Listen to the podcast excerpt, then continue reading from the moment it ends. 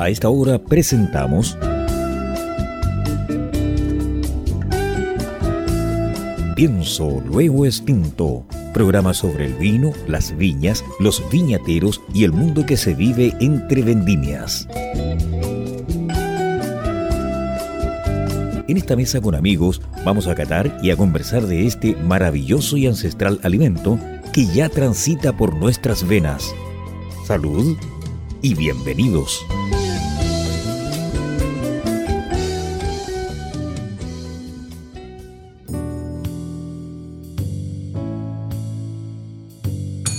¿Cómo están mis queridos auditores? Un tremendo gusto, agrado de saludarlos en este sábado 25 de septiembre.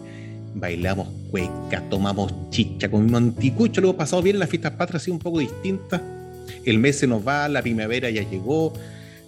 Especial, y lo más bonito, ¿por qué le cuento esto? Porque hoy tenemos el episodio número 100 de nuestro programa. El episodio número 100, así es, 100 invitados han estado con nosotros, 100 personas han estado compartiendo su contenido, su experiencia, su vida y nos han dado la oportunidad de entrar, como dice la canción, entre mi vida, de, ¿cómo saben esos muchachos? Bueno, pero el concepto está en que hemos avanzado, hemos logrado algo y cada día nos estamos consolidando más. Y en este episodio muy especial tenemos a un invitado de lujo, un invitado que ha hecho una carrera a nivel nacional e internacional, un chileno de tomo y lomo. Pienso lo distinto, el único programa de la frecuencia modulada chilena donde hablamos sobre vinos, viñedos y vidas. Hoy usted nos está escuchando hoy, por última vez, a través del 89.5, el dial de la frecuencia modulada y online en www.portalesfm.cl. No se olvide que todo esto, este episodio usted lo puede escuchar, disfrutar, eh, donde usted quiera, en todas nuestras plataformas eh, de podcast, en Spotify, Spreaker, Deezer, iTunes, Google Podcast y también en nuestro canal de YouTube próximamente incorporaremos otras plataformas que están dando vuelta, por ejemplo, nuestra página web que ya se viene, la están armando y ya se le informaremos. Eh, saludo a nuestros avisadores que semana a semana están con nosotros, a las copas Riddle, Ruta y Vinos Cachapal, Cello, estos quesos fantásticos Wisconsin y Click Wine, la tienda de vinos y licores en la comuna de Concord. Bien, le doy el pase a don Maximiliano, lo saludo, ¿cómo está? Gusto verlo a través de Zoom, con la conexión media inestable, con tanta chicha y vino, es normal que la cosa anda así. Buenas tardes a nuestros queridos radio oyentes de Pienso Luego Extinto. Yo hablando de asado y de 18, todavía recuerdo ese rico asado al que me invitaron para el 18, que era con Huemul al disco. Pero hoy día que estamos cumpliendo 100 programas y que esto nació entre algunas bromas y tallas, justamente en un asado, eh, yo que soy más con tendencia hacia la melancolía, hoy, hoy día no, no, hoy día sábado 25, programa número 100, no puedo sino estar eh, melancólico por estar cumpliendo 100 programas, si es que la definición de melancolía es cierta, que melancolía es la felicidad de estar triste. Pero no, estoy hoy día contentísimo, feliz. 100 programas, quien lo hubiera dicho, decía, vive una vida que valga la pena recordar. Yo que nuestro invitado de hoy, a quien conocí eh, allá el, el, invierno 2001 en, en Valle Nevado, que estuve muy emocionado, casi terminé pidiéndole un autógrafo. Yo creo que su vida, más que una para ser recordada, es una vida para agradecerle. Así que bienvenido a nuestro especial invitado a este programa número 100 que presentará Peter.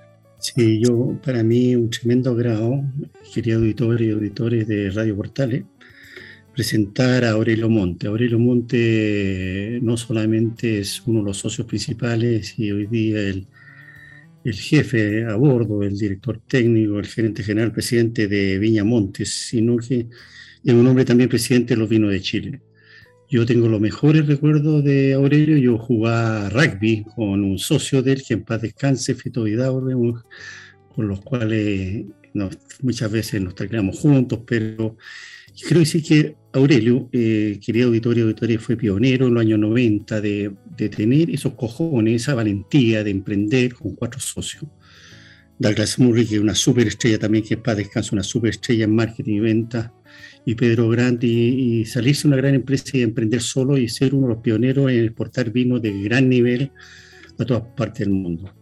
Creo que su trayectoria eh, ha sido realmente maravillosa y también quiero mencionar un ranking de las bodegas más espectaculares del mundo elegido por 500, 1500 expertos en el tema, creo que en Alemania, y Monte nuevamente en la altura máxima, eh, quinto en este ranking mundial de bodegas espectaculares. Yo diría, si usted no han ido a la bodega Monte ahí en Apalta, vayan porque tiene una bodega llena de música gregoriana, se van a volar, se van a volar al cielo.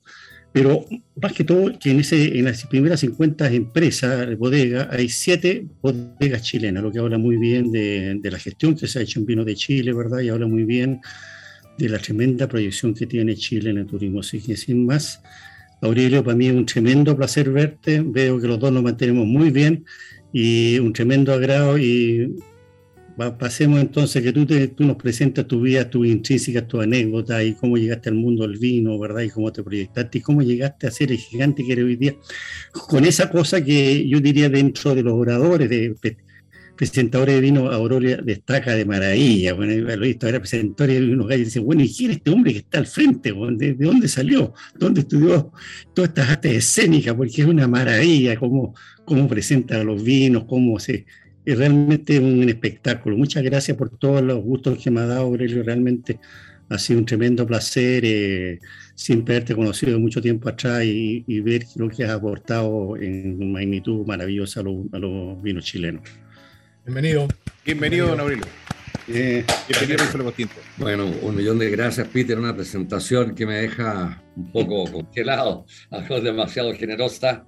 Maximiliano lo mismo, con ciertos recuerdos antiguos por ahí que en, épocas pasadas nos, encontramos. Y, Carlos, digamos, un gran conductor de este programa. Así que eh, encantado de estar con ustedes, encantado por estar eh, eh, rodeado de vino, del mundo del vino, de personas del vino. Es, mi mundo, es donde yo me desenvuelvo. Y, y, bueno, me encanta contar la historia porque no tengo que leer nada, me sale del alma porque la parí yo mismo ¿ah? con algunos otros. ¿Ah? Así que bueno, yo sí que querían saber un poquitito de, de, de, de, cómo parte esta cosa y voy a irles contando un poco desde que esto nace. Yo nací en una familia totalmente normal, en fin, chilena. Me eduqué en el colegio St. George, un colegio que agradezco mucho, porque la verdad que es un buen colegio, ¿no es cierto? Y eh, en mi casa nunca hubo una gran cultura de vino. Mi padre me acuerdo que llegaba los días domingos como gran cosa con una botella de Rino Undurraga o de Pinot Undurraga ¿ah?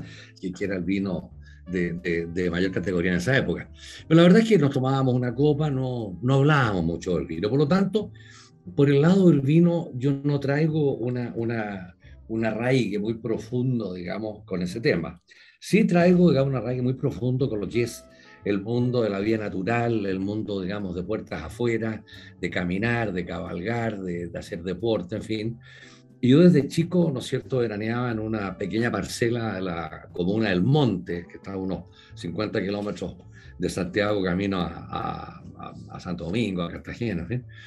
Y ahí yo tenía mi caballo, desde luego, y salía a andar con algunos amigos, en fin. Entonces me quedó, digamos, muy profundamente esto, digamos, de estar al aire libre, digamos, de conocer la naturaleza, ¿no es cierto?, eh, vegetales, eh, animales, clima, etcétera. Bueno, postulé a la agronomía como era natural y, y, quedé admitido, gracias a Dios, en la Universidad Católica de Chile, en el departamento, digamos, en la Facultad de Agronomía. Y partió el tema. Y bueno, estudiando los primeros años son el coladero, como todos sabemos, con matemática, física, en fin, que por ahí van quedando algunos muertos en el camino. Y cuando ya llegó la hora de tomar especialidades, ¿no es cierto? Me, me causó mucha intriga el tema de la enología eh, entonces tomé algunos cursos, digamos, de enología para tantear cómo andaba y me fue muy bien. Y uno en la universidad cuando le va bien en algunos cursos los ama y en los que le va mal los odia. Entonces en estos cursos, digamos, yo empecé a, a, tomarle un gusto sabroso de, de, buen sabor a la, a la enología.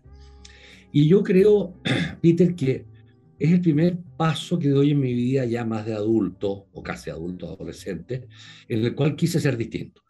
En esa época, ¿no es cierto? La fruticultura estaba tomando un, un, vuelo impresionante, un boom eh, histórico. Y para los recién egresados de Universidad Católica, siempre había muy buenos trabajos, buenas pegas en las compañías fruteras, con lindas camionetas, con buenos sueldos. Entonces, mi curso prácticamente entero se fue a la fruta. Y yo quedé intrigado con esto de la enología, que no estaba pasando por un buen minuto, pero dije, bueno, de alguna manera trataré de contribuir, qué sé yo, y me tomé los cursos de enología, me gradué como ingeniero agrónomo enólogo y todos mis exámenes, y ahí tengo mis, mis cartones colgados. Entonces, yo creo que es el primer paso en que yo dije, voy a ser distinto, no voy a seguir al piño, voy a ser la abeja descarriada que parte por, un camino, ¿no es cierto?, equivocado o aceptado. Y, y bueno, postulo, digamos, cuando estaba ya por dar mi examen de grado, postulo a la Villa Undurraca, que había un cargo, digamos, para enólogo disponible, y me presento con, con varios otros candidatos de otras universidades, y algunos propios de la misma católica, y, y tuve la, la maravilla de, de, ser el elegido, quedé en, eh, en ese cargo, y al día siguiente de haber dado mi examen de grado, aparezco en la Villa Undurraca, ¿no es cierto?, con mi lápiz, mi sacapunta y mi goma, mi primer día de trabajo profesional en la vida, ¿no es cierto? Y, y, bueno, y parto ahí. Y, y, lo anecdótico y curioso que yo les voy a contar, yo no soy tan viejo, ¿no es cierto? Esto fue el año, el año 72, bueno, son hartos años, pero en fin, ¿no es cierto? Y yo fui el primer enólogo estable de Viña Undurraga. Yo no podía creerlo cuando yo entro. Yo dije, bueno, ¿cuál es el enólogo saliente? No hay, no hay ningún enólogo no saliente, aquí no, no hay enólogo. Aquí lo que había era un caballero, ¿no es cierto?, que en paz descanse ya a estas alturas, ¿no es cierto?, muy ordenado, que dejaba una vez al mes unas recetas, digamos, con unos libros, con una letra maravillosa, de esas que yo envidio, que tengo pésima letra. Entonces, con una letra maravillosa dejaba las recomendaciones Todas las de qué hacer con la 1, la 2, la 10, en fin, todo este tema. Y yo pasé a ser el primer enólogo estable, yo no podía creerlo. Así que yo creo que he marcado, digamos, un poco historia en, eh, en, en Villendurraga. Bueno, ahí muy rápidamente, ¿no es cierto? Hice una, una, bonita carrera, me hice muy cercano a la familia Undurraga, que eran en ese entonces los dueños, y me tocó ya viajar mucho con, con Alfonso y, y, y, con Don Pedro Undurraga Maquena, que era mi jefe, y, um, y, empecé a conocer ya el mundo internacional del vino, del vino, que Chile estaba muriendo de anemia, de anemia aguda, porque resulta que ya cada vez se tomaba menos, se pasó la gente a la cerveza o a la Coca-Cola o a las aguas minerales. Y yo dije, esta empresa, este, este sector, digamos, si sigue como va, va a ser como el, como el rapé de nuestros bisabuelos. ¿Se acuerdan de esa cosa que se echaban para estornudar? Sí, Esos claro. caballeros. Bueno, a mí me encantaría saber si alguien vende rapé hoy día, porque eso se acabó. eso se acabó. El vino va a ser un poco como el rapé. ¿Ah? Entonces, eh, ahí, ahí, me asusté mucho. Yo dije, esta cosa, digamos, va, va muy mal. Y los empresarios, dueños de las viñas, se dieron cuenta de lo mismo. Y empezó este golpear puertas internacionales, porque era exportar o morir. No quedaba mucha otra alternativa. De tal manera que eh, se empezó a salir, ahí me tocó, digamos, iniciar mi, mi, mi mundo internacional de la mano de don Pedro Undurraga o de Alfonso, y descubrimos que el vino chileno, digamos, era bueno, pero tremendamente básico. En, esa, en esos tiempos se tomaba tinto y blanco y no había mucha diferencia entre cepaje y mucho menos, digamos, en, en ceballe y, para qué decir, si vamos más a lo técnico, en, en clones especiales, digamos, de cada, de cada variedad. Y ahí, digamos, yo ya empecé a conocer este mundo y empezamos en Viña Undurraga a mejorar tecnologías, a depurar. Por lo tanto, Viña Undurraga fue una especie de mi segunda universidad. ¿eh? Y, y, y, la universidad dura de la vida, más que la de los cuadernos en, en un aula de clase, ¿no es cierto? Así que tu, tuve, digamos, una carrera muy feliz, ¿no es cierto? En una empresa que le iba bien, pero un rubro de que estaba peligrando tremendamente. Bueno, pasaron 11 años y yo me di cuenta que la verdad que yo no soy un Durraga ni, en el quinto apellido, entonces no tenía ninguna posibilidad de prosperar si no era un Undurraga. Fue una decisión muy dura, porque Viña Undurraga es una viña boutique en esa época, ¿no es cierto?, de, de, vinos de calidad, de mucho renombre. Pasar a un San Pedro que era más bien masiva. Entonces, vuelvo, digamos, a lo que les estaba contando, que en Villa San Pedro, las Camus Vineyards en, en Napa, nos pidieron que hiciéramos nosotros una etiqueta que se llamaba Liberty School. Entonces, que se hayan fijado en nosotros desde el Valle del, del Napa por hacer vino muy respetable, ya, ya, ya fue un, un, un, éxito. Bueno, hicimos, yo diría, una bonita labor, sacamos la viña adelante, nos pusimos a exportar, mejoramos las calidades, ordenamos las finanzas, y lógicamente como era una viña que estaba en algún nivel de problemas de endeudamiento, tuvo que salir, digamos, a licitación. Y la verdad es que con los nuevos dueños, con una vez que se licitó, ni Alfredo, ni Douglas, ni yo no, no, nos entendimos mucho. Nosotros ya veníamos con una cultura de ser autosuficiente y no nos gustaba pedir permiso, simplemente hacíamos las cosas. Y lógicamente el directorio dijo, no, ustedes no tienen que pedir permiso antes, en fin. La cosa es que los tres quedamos disponibles para hacer algo, buscar trabajo, lo que fuera. Yo tenía 39 años. Y yo dije, bueno, aquí tengo que tomar por alguno de los dos caminos, o, emplearme, ¿no es cierto?, y seguir la rutina, digamos, de ser enólogo de alguna viña, ojalá una gran viña, o tratar de emprender solo. Y yo a esa altura había comprado una pequeña propiedad en la zona de Molina, séptima región, con unas viñas muy viejas, eran propiedades chicas, son apenas 20 hectáreas, pero con, eh, con viñedos muy viejos. Y le digo a dar las morras, y voy a darla, le dije, nosotros ya estamos patitas en la calle, resulta que yo tengo algo de vino, lo sé hacer y sé lo que el, lo que el mundo pide, tú lo sabes vender, ¿por qué no hacemos una, una sociedad? Y le gustó mucho la idea y nos faltaba alguien que pusiera Lucas, porque yo con Douglas no teníamos, digamos, mucho respaldo, éramos las ganas más que nada, ¿no es cierto? Y, aparece Alfredo, que era nuestro jefe, de hecho, presidente de Viña San Pedro, y le propusimos que se uniera a este grupo, le gustó mucho la idea, y, puso, y puso algunas lucas. Lo invitamos por ser rico, y nos dimos cuenta como a los tres meses que no era tan rico. Así que ya, ya, estaba hecho, ya estaba hecho. Pero, pero gran, gran persona, gran profesional, un tremendo economista. Así que fue un gran, un gran socio y gestor y lo recuerdo con mucha, con mucha nostalgia. Así que partimos, partimos con, eh, con, con este proyecto que no sabíamos ni cómo ponerle. Y, y, y mi socio eh, marquetero, que se dice, oye, ¿por qué no le ponemos Discover Wine?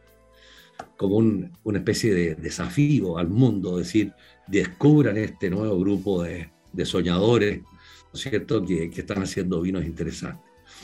Y ahí viene la anécdota, ¿no es cierto?, que, que, me, que me estaba pidiendo Maximiliano que recordara. Eh, bueno, se llamó efectivamente Discover Wine la empresa, y las etiquetas darlas con, con, mucha generosidad, digamos, todos mis socios con mucha generosidad, dijeron, mira, de todos los nombres que se nos pasan por la, por la mente, Montes, que es el apellido mío, ¿no es cierto? No, nos resulta el más adecuado porque una es fácil de pronunciar y muy corto, como es necesario que, que, que, así lo sea en países como Finlandia o Japón o Alemania, en fin. Evoca chilenidad porque es bastante español, es un nombre, digamos, bien hispánico, Montes Chile está relacionado a, a las montañas, a los cerros, en fin. Y además el enólogo, que a la gente le interesa ver más al enólogo que al dueño del boliche o al cajero. Entonces, eh, eh, yo creo que Monte es el nombre adecuado. Bueno, eh, generosamente todos mis socios, digamos, dijeron que bueno, se le puso nombre al vino, se le puso Montes de nombre, y partimos, digamos, en esta, en esta gran aventura, digamos, de producir vinos finos con este nombre y cuya empresa se llama Discover Wine. Bueno, juntamos chau, chau, una sobre otra para poder ir a la primera feria, a la primera vez que íbamos nosotros, a la primera feria internacional de vinos de Bordeaux en Francia, que lógicamente era bastante caro ir, pagar pasajes, hoteles y establecerse con un pequeño stand, una mesita por ahí a mostrar los vinos. Bueno, Douglas Murray, que es muy previsor, hizo eh, reuniones previas con los potenciales distribuidores, teníamos nuestra agenda muy copada para los tres días de la feria. Bueno, y nos paramos detrás de nuestra mesita, muy orgullosos, en fin, y día uno no llegó nadie. El día dos no llegó nadie y el día tres no llegó nadie. Nosotros nos faltaba abrazarnos llorando de qué pasó con todo este esfuerzo y el cariño que le ponemos, nadie nos quiere, en fin. Bueno, y volviendo a Chile, mi socio Douglas Murray muy enojado, llama a aquellas personas con las cuales habían reuniones programadas y le dice, ¿qué les pasó a ustedes? Nosotros quedábamos esperando, qué sé yo. Y nos contestan que ustedes no estaban en la feria. Pero ¿cómo que no estábamos? Estábamos en la calle tanto, número tanto dentro de la feria. Pero es que el catálogo buscamos Viña Montes por todos lados y no aparecía. Claro, nos inscribieron como Viña Discover Wine y no Viña Montes. Y ahí nos dimos cuenta, y ahí nos dimos cuenta que el nombre Discover Wine no era el que mejor pegaba, sino que Montes había tomado suficiente fuerza y se expresaba por sí solo. Así que ahí, al día siguiente, ¿no es cierto?, hicimos todas las, movidas administrativas y legales para cambiarle el nombre de la sociedad de Discover Wine a Viña Montes Sociedad Anónima. Y ahí, bueno, ya la cosa se puso, se puso bien y, seguimos avanzando año tras año. Yo creo que es una, una buena experiencia para aquellos que están empezando a emprender. ¿No es cierto? Que, que los errores ocurren y yo diría que son valiosos cuando uno fracasa y se cae o se equivoca, ¿no es cierto?, sale reforzado de, de estas de esta experiencias. Yo siempre digo, eh, no se puede decir ser exitoso si antes no se comió polvo. Hay que caerse, hay que comer polvo, hay que pasarlo mal. Y de ahí uno se levanta con fuerza, con crecimiento personal, espiritual, de, de, de, experiencia profesional, y sale adelante en forma mucho más fácil. Así que para los emprendedores, ahí va una anécdota muy valiosa. Así es, así es. Así.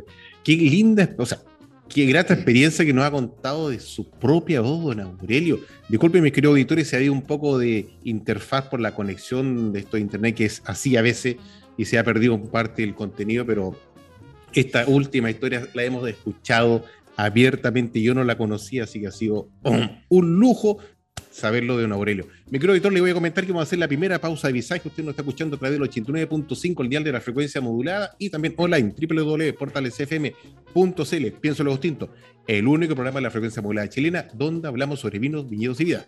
Vamos y volvemos, especialmente hoy en este episodio número 100. No se vaya. Si un vino tuviera que elegir una copa, esta sería Riedel ¿Sabías que el vino cambia dependiendo de la copa que lo contiene? Si te consideras un amante del vino, te invitamos a conocer la experiencia de usar las copas Riedel, desarrolladas específicamente para cada cepa. Tomar un vino en una copa Riedel es una vivencia diferente. Conócelas. Salud con Riedel.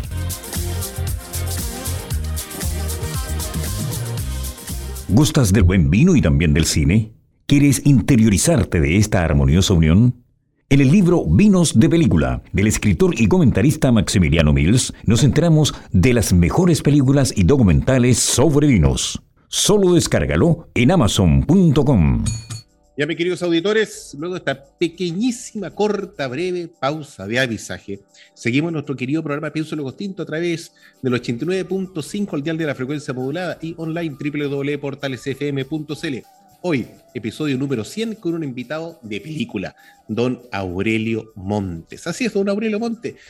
¿Usted cuántas veces se ha tomado un vinito de Montes y no sabe que lo, don Aurelio está presente con nosotros, dando, explicándole un kilo cosa, contándolo, estamos trujando, lo metimos a la juguera, lo vamos a trujar hoy día, así que, pero con respeto, con mucho respeto. Así que nos, a dar eh, el agradecimiento a nuestros avisadores, a de la Ruta de Vinos Cachapual, Chelo y a Click Wine.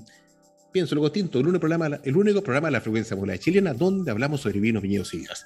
Don Peter tiene usted un par de consultas que nos ya la estaba indicando, pero denle renta suelta. Sí, yo, creo que, Aurelio puede compartir con nosotros, queridos auditores y auditores, eh, su experiencia como emprendedor. Emprendedor, yo diría en los años 90, que era un mundo muy distinto.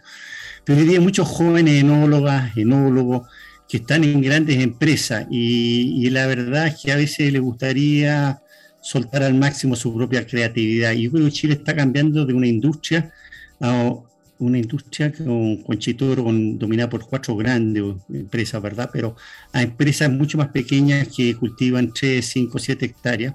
Y en ese sentido me gustaría que, que Aurelio compartiera con nosotros qué experiencias él podría compartir con estos nuevos emprendedores que se están lanzando al mercado, proyectando estos vinos maravillosos que tenemos en Chile. Y también yo creo que tiene un concepto muy interesante. Fuera haber sido uno de los primeros emprendedores, ¿verdad? En esos momentos, también él ha tenido una cosa que yo creo que tiene mucho, mucha visión con la línea de autolímite. Él va a buscar terroir, él piensa firmemente que las uvas se dan en distintos lugares, hasta Chiloé piensa que se podrían dar muy bien. Y él va buscando distintos lugares y no se concentra solamente en ese lugar maravilloso que tiene en Apalta, sino que busca distintos terroirs y en ese sentido quizás Aurelio podría compartir con nosotros cómo ve esta, este desarrollo, eh, exponencial de Chile, de, viñedos con eh, terrenos tan especiales de norte a sur y de esto, este, lo que tú has hecho en Zapallar y estás haciendo en Chiloé. No sé si piensa llegar a la Antártica luego, pero ahí creo que lo más difícil, pero, pero vas abriendo ruta, vas abriendo ruta como emprendedor y hay mucha gente joven que quiere emprender. Sería muy bueno tener por lo menos compartir la experiencia y cómo podría hacerlo esta gente hoy día. Correcto. Gracias, Peter.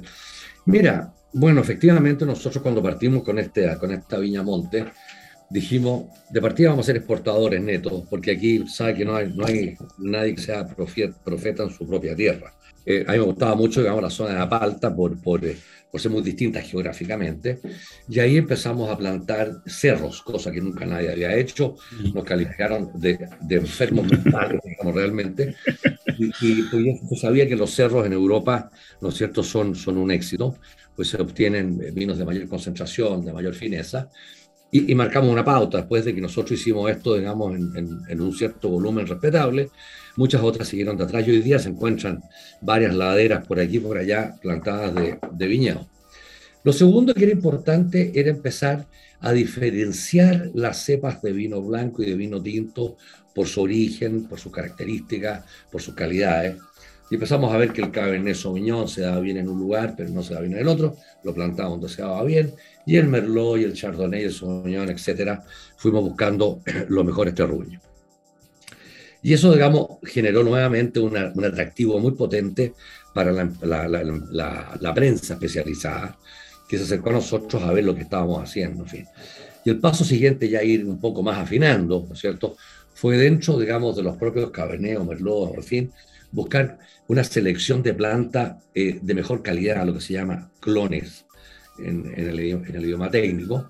Y nos pusimos, nosotros fuimos de los primeros en importar de Francia clones conocidos, libres de todas enfermedades, para mejorar nuestra viticultura. El vino nace en la barra. Ese es el primer paso. Con, un, con una buena uva se puede hacer buen vino o mal vino, si el enólogo no sabe.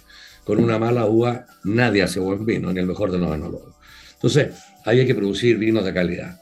Y ahí empezó esta aventura de primero una palta, plantar la ladera, nos equivocamos, por ejemplo, la ladera alta, muy rocosa, el Cabernet no anduvo, tuvimos que bajar un poco más al plano, se adaptó muy bien el Syrah y el Carmener en, las zonas altas, entonces fuimos aprendiendo de. De ahí nos fuimos a Marchivo, una zona costera, seca en el interior, con poca agua, con un clima casi costero, en fin, nadie le tenía confianza, había ovejería, producción de trigo, nada que ver con viticultura, con viticultura y nosotros fuimos los primeros en atrevernos y hoy día tenemos producciones de vino de altísima calidad del Valle de Marchigua y de atrás muchos siguieron los mismos pasos y hoy día no somos los únicos.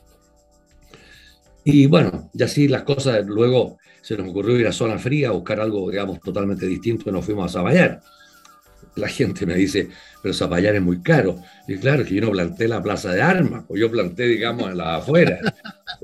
en el chiringuito. Claro, dentro de la comuna, pero no, no iba a plantar frente a la parroquia. ¿No es cierto? Donde, la tierra puede tener un valor, digamos, absolutamente desmedio. Así que tenemos un viñedo muy interesante entre Catapilco y Zapallar, que corresponde a la comuna de, de, de Zapallar y hemos tenido, digamos, grandes satisfacciones, sobre todo con cepajes blancos como Sauvignon Chardonnay. Mm.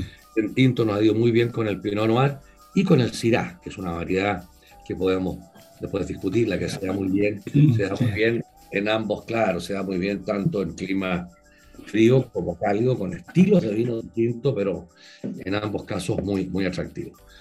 Así que ha sido un peregrinar de, eh, de buscar cosas entretenidas, distintas, eh, después eh, se nos ocurrió que ya teníamos un una cierta fuerza en comercializar vino y dijimos, bueno, ¿por qué no vamos eh, al mundo internacional?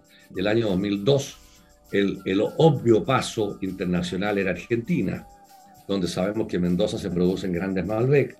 Hay una cultura, la calidad muy arraigada, la gente es encantadora, muy amigable, se come como los dioses. Uh. Y se comen muy buenos bifes,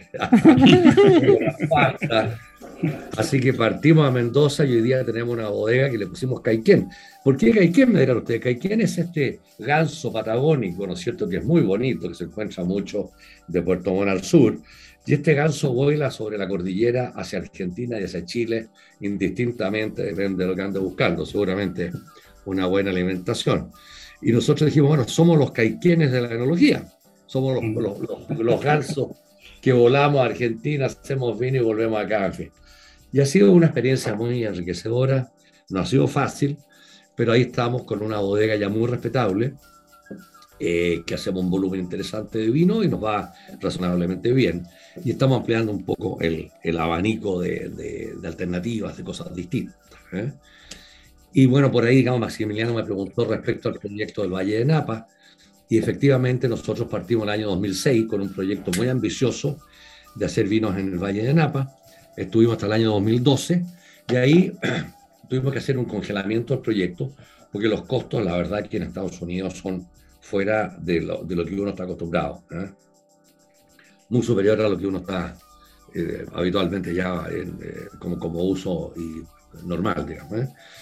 Y, y, el año pasado yo dije, no puede ser que un proyecto falle y nos quedemos todos con, mirando al infinito y falló. No, este proyecto tiene forma de salir y yo cambié totalmente el enfoque del proyecto y ahora con un enólogo americano del cual soy muy cercano y nos ayudó por lo demás en la primera etapa del proyecto estamos buscando vinos producidos por productores selectos, que hacemos toda una degustación selectiva y con los mejores caldos que logramos hacemos una pequeña cantidad de vino y el año 2020, ya el año pasado, reiniciamos este proyecto, así que me tiene muy contento que las Islas Chilotas que yo miraba están en el mismo paralelo de Nueva Zelanda. Ah. Yo dije, chuta, aquí podemos hacer algo. Y en un momento le dije, ¿sabéis qué más? Los sueños no son para sentarse encima, los sueños son para ejecutar. Puede fallar, y además yo creo que uno para saber dónde están sus límites, tiene que ir más allá de sus límites. Porque el límite que alcanza uno dice, a lo mejor pude haber dado un paso más y nunca lo supe. Por lo tanto, yo creo que hay que ir hasta que uno toque el infierno y hay que arrancar. esa, esa, es la forma, digamos, que yo creo que hay que, que, hay que avanzar. Así que estamos con este proyecto en Chiloé, hicimos una pequeñita vendimia este eh, abril recién pasado, mayo de hecho, y ya esta vendimia que se nos viene en el 2022 ya va a ser el más voluminoso, ya vamos a poder saber para dónde va y el estilo de los vinos y qué, podemos hacer con eso. Por lo tanto, vuelvo al origen de la pregunta. Eh, ánimo a los innovadores, hay que ser distinto, hay que innovar. Yo aplaudo y felicito a todos estos pioneros que están en el Valle de Itata, que están sacando ¿no cierto? vinos interesantes de los Cariñanes en Maule, yo creo que esa es la vía. ¿eh? Esto le da sabor a la industria chilena, eh, eh, lo, lo, hace colorido, lo hace fresco, lo hace maravilloso. Así que eso, eso yo lo, los, eh, los incito a que sigan adelante y, y, los éxitos van a, van a llegar. Ah, y, y, hagan lo que, lo que les gusta, no lo que da más plata. Eso es la otra que es importante. ¿sí? Uno, uno, parte por un estudio de los costos. Yo nunca hice un estudio de costo, planté los cerros. Si hubiera hecho el estudio de costo no habría ni un cerro plantado, porque eh, el, el, resultado de un estudio hubiera sido muy negativo. En cambio, era mi sueño plantar cerros, vamos a hacer lo que los mejores enólogos europeos hacen, y lo hicimos, y resultó un éxito. Y, y después las, las lucas llegaron después, digamos, pero pero, pero eso, eso funcionó. ¿Mm? Así que eso es un poco la, la historia de la, de la innovación, ¿no es cierto?, de Monte, en que yo llevaba un poco la guaripola en ese sentido. Yo, yo encuentro como emprendedor una cosa, Aurelio, que yo te miro, que tú siempre te has aventurado, te has ido más allá de los límites, está bien por hablar outer limits, ¿no? Pero te has preocupado de hacer las cosas muy bien. O sea, si yo miro, yo creo que quizá el genio de que era Douglas Murray en ese tiempo, las cosas se hacían muy bien. O sea, los vinos estaban bien hechos, eran, eran de una calidad consistente, era algo novedoso. O sea, tú ibas a Estados Unidos y veías Montes Alfa en ese tiempo. Y, y, te, y, y te, pusiste en, en, un plano, pero muy bueno. O sea, había, había el concepto de calidad en el fondo. Quizá una cosa a los emprendedores, ¿verdad? Eh, los chilenos tendemos a hacer las cosas mal muchas veces y pocas no tomaron tiempo para hacerlo bien la primera. Yo siempre he, he, he encontrado que tus vinos son soberbios. No sé si nos podrías comentar sobre tu línea de vino, especialmente después como te fuiste a Purple Angel, todos esos vinos que son íconos en cualquier parte del mundo, ¿no? El Folí, los nombres que le pusiste, claro. ¿no? Bueno, a ver, Eh, aquí tengo dos vinos que vamos a gustar, pero para ir directo a la pregunta tuya, digamos, de esto del Folly, del Purple Angel, del M, en fin. Nosotros con Douglas hacíamos, yo creo que un buen equipo, nos pasábamos muy bien haciendo las cosas juntos. Y siempre dijimos, de aquí para adelante la montería va a ser siempre hacia arriba. Nunca enfocar abajo, te puedes pegar en los pies. Así que cuando disparábamos era hacia arriba, y si había que disparar de nuevo, más arriba más arriba. Entonces, eh, eh, generamos una, una, línea de vinos por sobre el monte Alfa, que hoy día tenemos un, lo que llamamos un Black Label, un Special QE. Sacamos la línea del monte Geme, que es un Cabernet básicamente, con, con otro cepaje. Sacamos el Folly, que es básicamente un Syrah. Y después la locura que generamos con el Purple Angel. El Purple Angel es un vino en base a Carmener, con una pequeña proporción de Petit Verdot. Y ese vino es el que más se vende, es el que sale en más volumen de Chile a ese nivel de precio. Oye, tenemos una cantidad de seguidores y una fidelidad de los seguidores que es realmente abismal. Así que muy contento de haber hecho esto. Tenemos otros proyectos, digamos, en el tintero que no se los puedo contar en este minuto porque son parte de la estrategia. Secreto. ¿Ah? Pero, pero, pero, tenemos, tenemos algunas cositas entretenidas todavía ahí para... Innovando siempre, siempre. Para, para, para, para hacer. ¿eh?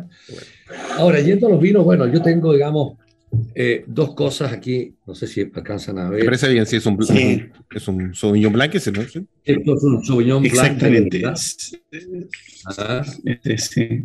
¿Ese viene de dónde, don Aurelio? De Sí. De Leida, ok, ya, Leida. ¿Perdón? De Leida. Este es de Leida, claro. Entonces yo le invito a que lo, a que lo destapemos y, lo, y, lo, y hagamos el, el, el vaciado en la copa, ¿no es cierto? Bueno, una vez que, ¿no es cierto?, la zona fría en Chile y esto es un mérito de un queridísimo colega mío, de Pablo Morandé. Pablo Morandé es el que dio el primer, el primer paso en, en zonas frías al plantar Casablanca. Y detrás de Casablanca la gente de Leida dijo, bueno, podría ser, estamos muy cerquita, y también resultó. Bueno, nosotros seguimos pues Zapallar y ahora tenemos en la zona de Paredones, Colchagua Costa, también tenemos unos vinos interesantes, costeros. Por lo tanto, el gran mérito, digamos, de zona fría, yo se lo atribuyo plenamente a mi querido amigo enólogo Pablo Morandé. Bueno, y yo siguiendo un poco esa línea dije, bueno, los blancos hay que hacerlos de un estilo, ¿no es cierto? Como digo yo, que tienen que caerse uno en la silla. Cuando uno hace la, la fase olfativa, tiene que sentir un golpe de aroma, de floralidad, de, de, de, de juventud, digamos, de, atracción muy grande. Y el Sauvignon tiene esa característica, ¿no es cierto? El neozelandés, que va muy en esa línea, tiene una potencia de aroma donde aparece, digamos, el durazno blanco, aparecen los espárragos, aparece el, el, el, eh, el, lichi, ¿no es cierto?, como fruto. En fin, aparecen todos estos aromas muy gratos, muy frescos, que evocan a una piscina, a, a, una conversa, en boca, como digo yo, este es el vino, este es el vino de la piscina, yo me siento al lado con, un, con el diario, me tomo la botella y después no qué va a llegar a la pieza, porque ah, terminé la botella, digamos, leyendo algo, algo entretenido, ¿eh? o para compartirlo. Bueno, es un vino de, color lógicamente pálido, ¿no es cierto? Un blanco con una notita de limón probablemente, y al agitarlo y, y, y, hacer un poco la, la, la, eh, la, olfacción, digamos, con la nariz lo más dentro de la copa posible, aparecen todas estas notas frutales que son muy atractivas. ¿eh? Ah, como digo yo, evoca, evoca un poco esa, esa fruta, chirimoya, durazno, en fin, lichi, que es muy sabroso. Hay un poco de maracuyá incluso acá. Entonces, es, es, muy atractivo. Y es un vino que tiene un doble propósito para mi gusto. Tiene la habilidad de ser un rico vino de, aperitivo para compartir con familia, con amigos, en fin, ¿no es cierto? Y tiene la habilidad de ser un tremendo vino para acompañar frutos del mar. Sobre todo, digamos, Estamos hablando de frutos crudos como, como la ostra, las almejas, ¿no es cierto? Es un vino que las acompaña muy bien, corta muy bien la potencia de una ostra, la, la potencia de una, de una almeja cruda. Y al ponerlo en la boca, vamos a sentir que es un vino, es un vino juguetón, es un vino que salta, es un vino nervioso, es un vino que tiene buen nivel de acidez. Lo agradable que es tan fresco. Este, este refresca. Es un vino que refresca como podría ser una bebida casi alcohólica refresca, por lo tanto invita a un segundo trago o a una segunda copa. Mm. Así que muy exitoso con esto. Yo creo que hoy día Chile está eh, siendo un pionero, digamos, o más que pionero, es, es, un gran actor del mundo de los Sauvignon en el mundo, junto con Nueva Zelanda, del Nuevo Mundo, con estilo un poco en la línea de, esta cosa exuberante. Y, los otros grandes sauvignones están en Sancerre, ¿no es cierto?, en el norte de, Francia, que son más austeros, probablemente, que tienen más hueso, y habitualmente van con una guarda en barrica, en fin, eso es otro estilo tremendamente válido y exquisito. Pero esto tiene una cantidad de seguidores muy grande, en especial gente joven que nos interesa mucho atraer. A la gente joven tenemos que proponerle cosas distintas a una cerveza o a una piscola. Eh, Hay que abrirle el horizonte a los jóvenes, porque de hecho están focalizados en otros alcoholes que son demasiado fuertes. Entonces hay que crearle un momento, hay que crearle un momento para compartir, pero, no, pero no un momento para que se borre, sino que, que lo disfruten. Y yo creo que es muy importante, Carlos, lo que tú estás diciendo, que tengamos claro que el vino, ¿no es cierto?, con un consumo moderado, lejos de ser nocivo, es muy bueno para la salud. Está aprobado en todas las universidades que se te pueda ocurrir. Entonces a mí me da mucha pena cuando de repente, digamos, hay hechos violentos o accidentes causados por alcohol. Muchas veces mencionan al vino. Yo creo que el vino es responsable, digamos, en gran medida, digo yo, ¿no es cierto?, de accidentes o, violencia familiar, qué sé yo. Yo creo que son alcoholes más fuertes los que están involucrados cuando las personas se salen un poco, digamos, del, del esquema. Eh, eh, hay una, una, cosa muy buena, salió este en el domingo, era para el 18, las calorías.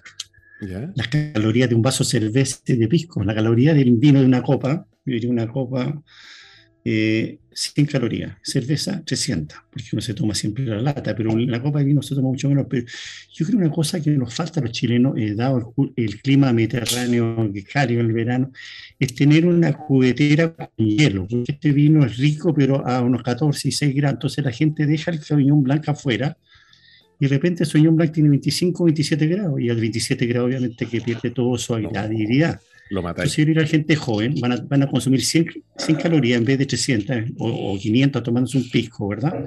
Y, pero tener una cubetera con hielo y también le da un misterio, le da un glamour, y el vino se va a mantener a los 14 grados que uno los quiere helado, o sea, así ustedes toman más cerveza, no toman cerveza tampoco a 26 grados, ¿verdad? Lo que pasa es que la cerveza se la toman al tiro, mientras que el vino es una bebida de conversación. y el vino dura mucho más en el tiempo. Así que yo en este vino lo encuentro. ¿Ah? ¿Verdad? Sí, Efectivamente, digamos, hay que, hay que, hay que promover, digamos, el uso, el uso del vino como una bebida grata, sana, acompañado habitualmente de comida o, una dosis prudente como aperitivo. Y em, en términos de calorías también. El mismo espumoso, digamos, ¿no es cierto? El vino espumoso chileno es un muy buen vino, digamos, que tiene menos graduación que estos vinos, que están cerca de 13, 13 El espumoso rara vez pasa a los 12, 12.2, ah. entonces tiene menos alcohol, en fin. Así que sobre todo a, a, las damas les gusta mucho porque son... Como no se cree que hay menos calorías. Oye, don Aurelio, disculpe, ha llegado el momento, porque como somos radio, y de hecho este segmento ya se está por acabar, este, estos segundos 20 minutos, en que le tengo que pedir una canción que sea a su gusto, esas canciones que, el, que, lo, que lo reconfortan, que lo alegran, que a veces dan un poco de pena, pero algo que algo suyo. ¿Cuál sería su tema para, Correcto. para esta tarde-noche? Correcto. Bueno, yo, yo les acabo de comentar, ¿no es cierto?, que, que, que, yo tengo un pequeño bote, ¿no es cierto?, en, en, en Puerto Montt y navego por ahí entre las islas buscando lugares para viña y comiendo buenos mariscos y, conversando con la gente. Y yo tengo, digamos, una, una cábala que cada vez que, que salgo de Puerto Montt en mi bote, ¿no es cierto? Habitualmente en la, la, que tengo en el bote voy escuchando a todo, a todo volumen, ¿no es cierto? A Rod Stewart, que yo soy un admirador de Rod Stewart, un hombre que ya tiene varios años y sigue cantando muy bien. Y tiene, digamos, un, un tema que se llama Estoy navegando, en inglés es I am ah, sailing. Bien, bien, bien. es, un, es un disco muy melódico, muy romántico, muy bonito y, y un saque, un viento suave con la vela extendida, ¿no es cierto? En una tarde, un atardecer. I am sailing. Pucha, ahí prepara los pelos y me quiero una buena copa. Hay que hacer un programa en una embarcación, Maximiliano y Peter, hay que hacer un programa en una embarcación. Qué bonito, qué bonito. Ya me veo navegando en el atardecer con el sol escondiéndose en el horizonte, disfrutando un agradable espumante, un, un chardonnay, un sauvignon blanc. Le faltó decir a, Aurelio, I am flying, porque después se vuela. Claro. La vez que, después se va con el viento a las velas. Así que Alex de Portugal. Claro. Alexiño Portugal ubica esta canción del eh, querido intérprete eh, Rod Stewart, que ha venido un par de veces a Chile, con I'm Sailing. I am sailing, estoy navegando. Para que usted le escuche aquí a través del 89.5, el dial de la frecuencia modulada Radio Portales. Vamos y volvemos los que los últimos 15 minutos de programa en esta radio, porque después nos vamos al próximo episodio en Nueva Casa Radial. Vamos y volvemos.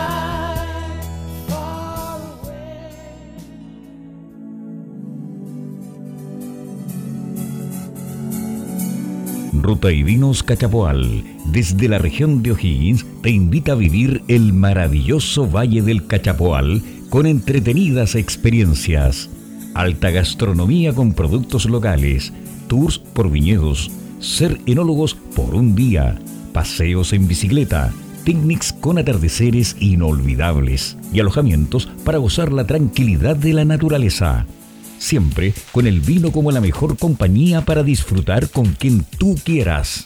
Ruta y Vinos Cachapoal, la nueva ruta del vino. Síguenos en Instagram y Facebook, arroba Ruta y Vinos Cachapoal o en internet www.cachapoalwines.cl.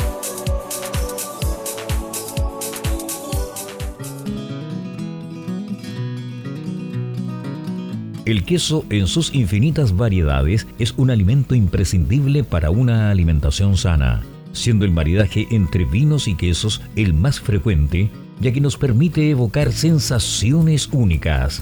Para vivir esta experiencia, Delicace trae los mejores quesos de Wisconsin, la capital del queso en Estados Unidos. Importamos quesos parmesano, cello, gorgonzola, monforte, mascarpone y cheddar para que acompañes el vino de tu cepa preferida, elevando todos tus sentidos. Encuéntranos en www.delicasey.com, Instagram arroba delicasey. Comunícate al más 569 973 34458. Bien, mi querido auditor, estoy navegando luego de recalar en un puerto en el sur de Chile, en alguna caleta con esta canción de Ross Tour, I Am Sailing. Es una maravilla, una maravilla. Tanta maravilla que pienso luego tinto lo sigue usted emocionando, educando, conforman- conformando y confortando. Pura CO10, como el chiste CCCC, pero a lo mejor no lo cuento. Episodio número 100 de Pienso Luego Tinto a través del 89.5, el dial de la frecuencia modulada y online, www.portalesfm.cl. No se olvide que todos estos episodios ustedes pueden encontrar en otras plataformas de podcast, en, en Spotify, Spreaker, Deezer, iTunes y Google Podcast, y también en otro canal de YouTube. Nos acompaña especialmente hoy, sábado, sábado 25 de septiembre, don Aurelio Montes. Así es, don Aurelio Montes. Eh, don Maximiliano, en off, que, que en off querías indicar algún par de interrogantes. Sí, eh, felicitar a don Aurelio porque nuevamente Viña Montes eh, fue incluida en este listado de las 50 mejores o más atractivas viñas en el mundo para visitar.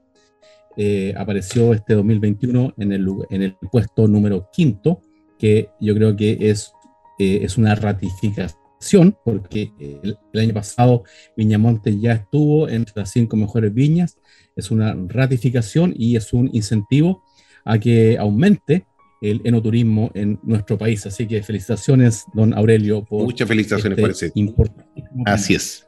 Muy bien. Gracias, Maximiliano, por la pregunta. Eh, bueno, es un tremendo honor para nosotros en la Viña, ¿no es cierto?, que hayamos logrado por segundo año estar dentro de los cinco eh, destinos más atractivos del mundo para visitar en términos de viña, y somos la número uno de Chile, digamos, eh, aparecimos como la mejor también. calificada dentro de Chile. Bueno, esto, digamos, eh, de, de- de- de dónde nace? Eh, nosotros en, en- en este mundo de los vinos finos teníamos que hacerlo todo muy bien y todo, digamos, en alguna medida distinto. Cuando hicimos nuestra bodega en Apalta, ¿no es cierto? Le hicimos cosas que ninguna bodega en Chile lo tiene. Está inspirada en el concepto de Feng Shui, que es este, esta japonés. disciplina ¿no es asiática, en el cual se pone la luz, eh, los elementos como piedra, madera, la música, en una Agua. forma que haga el lugar grato para trabajar. Nuestra filosofía es trabajar con gente feliz, en un lugar que dé gusto de estar. La gente feliz hace todo bien, la gente infeliz hace todo mal. Entonces, nuestro concepto era ese. Pero esto tuvo mucho atractivo en los visitantes que empezaron a ver música gregoriana, la sala de barrica, agua, ¿no es cierto?, que fluye por piletas, digamos, que están dentro y fuera de la bodega, una eh, ubicación de ventanas donde la luz natural es muy atractiva. Y esto empezó, digamos, a cundir de, de boca en boca. Y se suma a esto el hecho que hicimos una alianza con Francis Malman, que es el chef argentino probable más reputado del mundo, estará dentro de los, de los 10 chefs más reputados de todas maneras. Y tenemos este restaurante Los Fuegos de Apalta, se llama, que está en la misma bodega. Lo hicimos un lugar muy acogedor, muy bonito en la mitad de la viña, ¿no es cierto? Entonces todo esto, como decía el chavo del 8, sin querer, queriendo, se fue poniendo una cosa sobre otra y de pronto aparecemos nosotros como uno de los destinos más atractivos, ¿no es cierto?, en el mundo. Tenemos 25 mil visitas al año. Eh, vamos a ver después de la pandemia cómo retomamos esto. Yo creo que va a andar bien. Así que eh, lo, valioso de este premio es que no solo mira eh, la belleza estética del lugar, sino que toma en cuenta un poco también de la calidad de los vinos, el personal que hay involucrado, en fin, la atención de nuestra gente. Así que nuevamente tremendamente felices y orgullosos de esto. Salud por eso. Salud. Salud, salud, 25 mil visitantes al año. Cualquier viña quisiera tener esa cantidad de movimiento, porque Tania, así tú- usted lo indica. Yo, yo no he estado en, en- en- en la Casa Matriz, la viña, usted allá disfrutando de esas calles de agua, esas ventanales, esa música gregoriana. Ser- ya me veo plantado recorriendo la viña y, y en ese restaurante allá, con esa cocina, ese chef. Qué maravilla, qué maravilla. No te huela, eh, es muy bonita porque está la luz tenue y es como una, yo diría media luna será Aurelio esta bodega que tiene usted escalafonada Sí. para abajo y con la música que Sí, flota de sí. los aires, weón. Ya todo gravedad, en fin, está muy bien Puta, no, no pero- se huela, weón. te traes un, un vinito de monte y, y te transportáis al cielo al tiro, no tenéis para qué esperar eh, Un grato concepto. eh, un grato concepto. Muy bonito, muy bien logrado. Oiga, don Aurelio, usted en, en su calidad de presidente de la agrupación de vino de Chile, ¿cómo ve la mano? A ver, bueno, yo, yo eh, al principio me, me resistí un poco porque esto, digamos, del mundo privado te, te- te- te requiere mucha atención, muchas horas, ¿no es cierto? Así que entrar al mundo gremial eh, no, es, no es tan fácil. Bueno, al final acepté el tema, ya tuve un periodo completo y me pidieron que siguiera un par de años más, que es el tope que los estatutos permiten, y ahí, y Ya. ahí estoy. Ya está con Yo reelección. veo bien al vino chileno. ¿Ah? Yo lo veo bien. Nosotros en Vinos de Chile y Wines of Chile, que es la, la fracción internacional, hemos definido por de pronto con los recursos que no son muy, ¿no es cierto?, abundantes, porque eh, Pro Chile nos ha ido recortando un poco los presupuestos, y en fin, y no es fácil juntar fondos.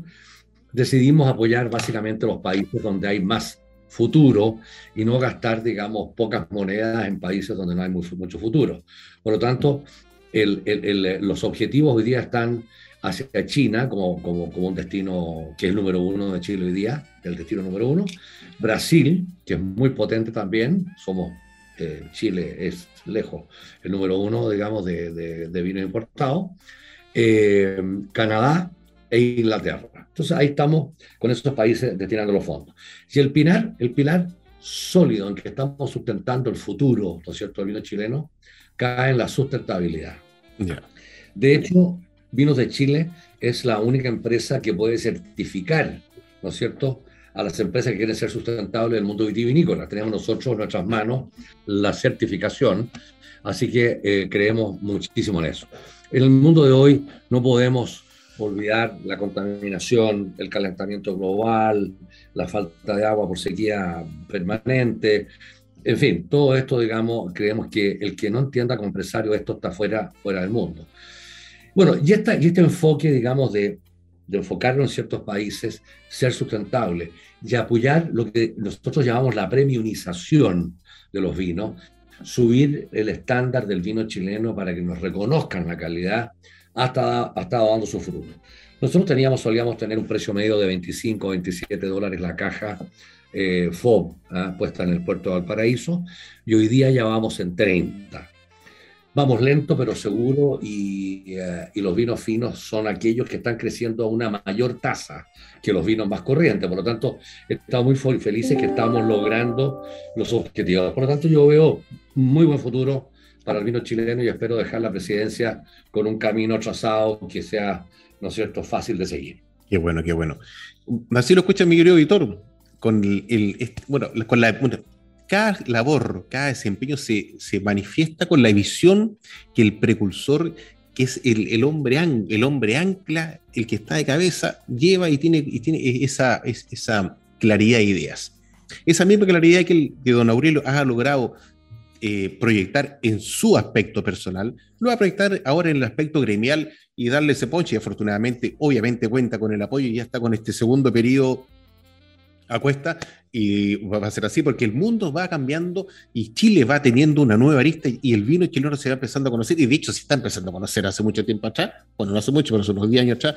El tema ha cambiado considerablemente. Tan así que los vinos que están produciendo en el sur, en Biobío, en Guarilí o en Coelemu, están tomando un ascenso inimaginable, inimaginable. Oiga, don Aurelio, aparte, en el, primer, en el segmento anterior degustamos un Sauvignon Blanc. Ahora nos quedan como cuatro minutitos, cinco minutitos para hablar de este vino antes de despedirnos. Así que hay un por ahí dando vuelta, Bueno. un que ustedes tienen. Montes Alfa. Es es un un Monte Montes Alfa. Alfa. Monte Alfa, claro, claro. Es un Cabernet Sauvignon del Ah, año 2019. Ya tiene dos años de edad, es un vino relativamente joven. Lo vamos a, a vaciar, ¿no es cierto?, a la copa con mucho cuidado para que no salga mucha espuma. Y, y lo ¿De, de dónde viene ese, ese Cabernet, don, don Aurelio? ¿De dónde viene? Este Cabernet viene del Valle Colchagua, básicamente de dos eh, propiedades. Nuestra propiedad Palta, ¿no es cierto? Y nuestra propiedad en la localidad de Marchihue, que están, son del mismo valle, una es más costera y la Ya. otra es de una zona un poquito más cálida.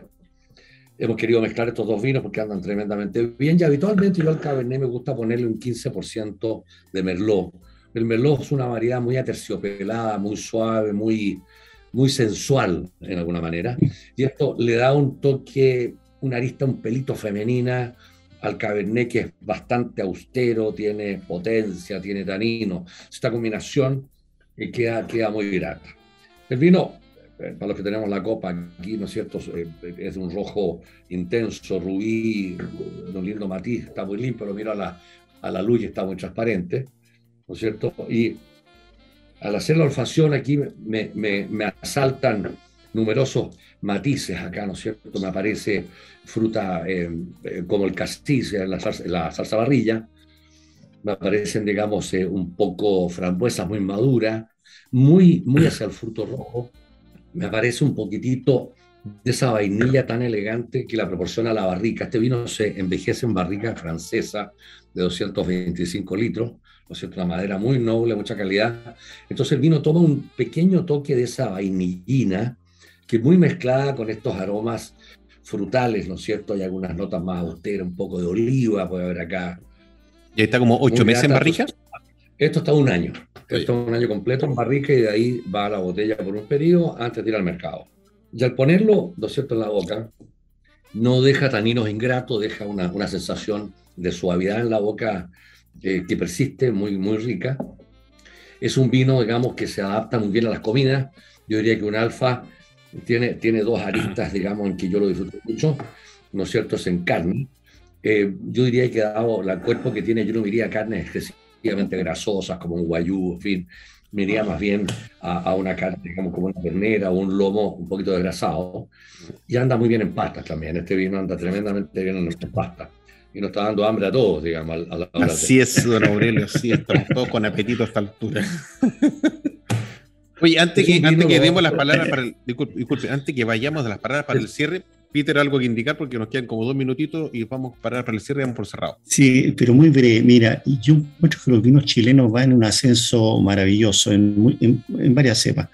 ¿Qué te parece, Aurelio? Yo creo que vienen todos estos Master of Wines, estos críticos del Decanter, del Wine Spectator y todo. De cuando vengan acá a tus vinos, ¿verdad? La otra gente, tus vinos top. Una cata ciega, los mejores vinos que ellos catalogan y le hacen punto y para ver qué nos falta en esa brecha. A mí la impresión que me da es que estas catas ciegas no son tan ciegas que van bastante prejuiciadas si estás catando vinos franceses o vinos chilenos. Yo, yo creo que eso lo mostró bien Chadwick en sus catas ciegas, pero yo creo que nuestros vinos son de precio-calidad asombrosa, pues ya no en los rangos medios, en los rangos altos también. Nos falta entrar a eso y entrar, oye, por la puerta de- del frente y decir, oye, se queda un Folí o el, el que dijiste tú, el Purple Angel, ¿verdad? Son vinos categoría mundial en cualquier parte del mundo. Pero ¿y por qué cuando nos, nos puntúan, nos puntúan 96 puntos? ¿Y por qué cuando puntúan los Premier Cruz y los Borgoña 100 puntos? No, Sí, sí.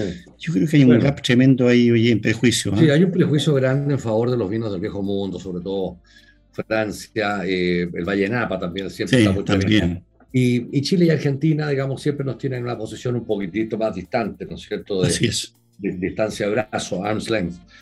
Eh, efectivamente, en catas a ciega, eh, lo que hizo Eduardo es muy valioso, de la Viña Razo y Eduardo Chadwick.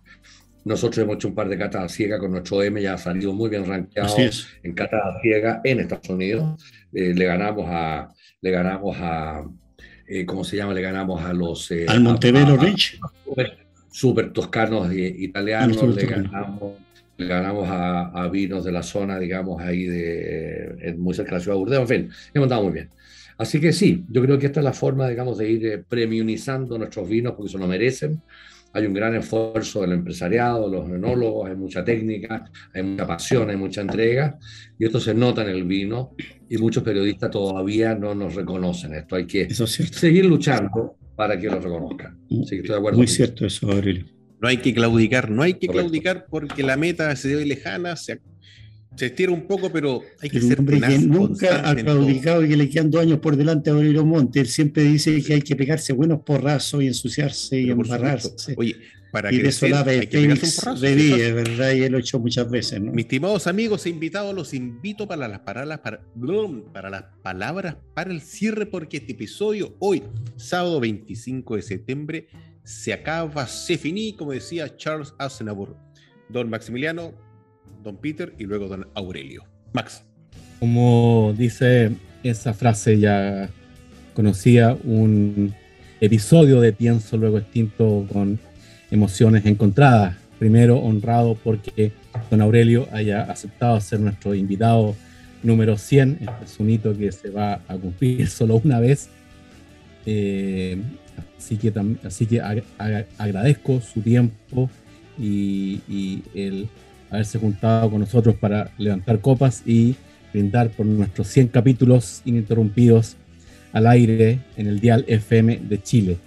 Lo, lo segundo es eh, ag- agradecer a, la- a las personas que están en Radio Portales por habernos acogido durante es. estos dos años sí. o 100 capítulos, que haya sido nuestra casa, Radio Portales de Valparaíso. Y eh, hay que, siguiendo también el ejemplo que nos ha mostrado hoy día don Aurelio, hay que avanzar, hay que explorar, hay que, hay que lanzarse. Así que por eso también que estamos cerrando un ciclo y también emocionado por eh, des- despedir a Radio Portales de Valparaíso, pero celebrando estos 100 capítulos que hace un poquito más de dos años nunca lo hubiéramos imaginado en esos asados en tu casa, Carlos. Así que salud Así primero, primero y, y primero y final por todo, por los que están eh, los que están creando vino en Chile, porque Chile no, es, no tiene un- una industria de vino, Chile es un país de vino. Salud. Gracias, don Aurelio. Bien, bien. Salud. Don Peter, No, yo, yo ante todo quería agra- agradecer a nuestra auditoria y auditores por la posibilidad de estar con ellos 100 sábados, todos los sábados. Yo creo que queremos que este país sea de, vinos, pero vinos justos, vinos de consumo responsable, que vinos sean para el placer de la amistad, de las compañías. Y hacerlo de una forma, diría, piano piano, y quiero agradecerte enormemente, Aurelio, por haber estado con nosotros, tanto en tu calidad de, de enólogo, ejecutivo de Viña Montes, que ha sido una viña realmente de ejemplo para todos estos enólogos jóvenes que se tiren a la piscina, que se aventuren, que, como bien lo hizo Aurelio, está Fito Guidauri, al final Fito Guidauri es financista, pero financista es un hombre tremendamente encantador, pero cuando no se necesita plata, se tiene las ganas. Si hubiera sabido, Aurelio, cuánto costaba plantar en los cerros, todavía estaría plantando ahí en el plano al lado del río Cachapual. Entonces, aventúrense, aventúrense, enólogos y enólogos, sean emprendedores. Así que muchas gracias, auditores y auditores, por seguir nuestros 100 números. Y tremendas gracias a ti, Aurelio, por estar y nuestro invitado especial en este número 100. Don Aurelio. Bueno, a todos los, los que estamos juntos en esta, en esta reunión de día sábado, eh, agradecerles la invitación. Eh, y para mí es un honor, ¿no es cierto?, que sea la, la- la persona escogida para la versión número 100 de este programa.